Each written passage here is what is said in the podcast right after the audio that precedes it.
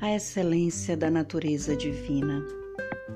Irmãos, Deus não está abarcado no tempo, Ele é eterno, disse eterno, porque carece de princípio e de fim, e porque seu ser escapa das variações do passado e do futuro. Nada se lhe subtrai nada fica oculto aos seus olhos. Nada. Por isso que Moisés diz: Eu sou o que sou, pois o seu ser não conhece passado nem futuro, senão que está sempre no presente.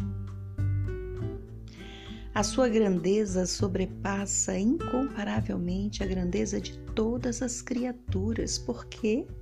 Porque é imenso.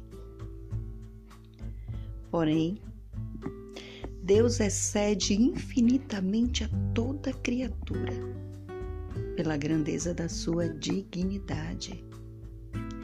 E por isso se diz imenso, porque não existe nenhuma medida ou proporção entre ele e sua pequena criatura. Deus excede toda a mutabilidade, porque Ele é imutável. Seu poder sobrepuja todas as coisas, porque é onipotente. Escute, Deus pode tudo, absolutamente excede a razão, a inteligência. Por quê? Porque ele é incompreensível. O agir dele em nossa vida é incompreensível. Compreender é penetrar até o fundo, é esgotar tudo o que há de cognoscível em um ser.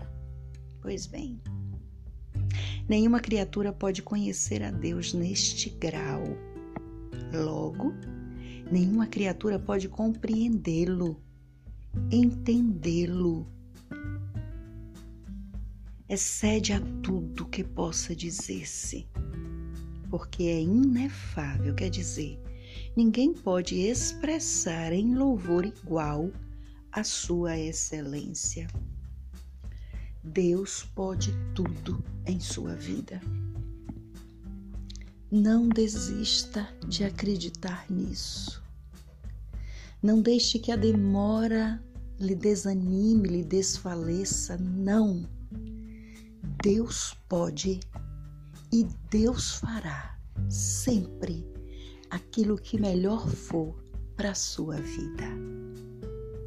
Que Deus nos abençoe.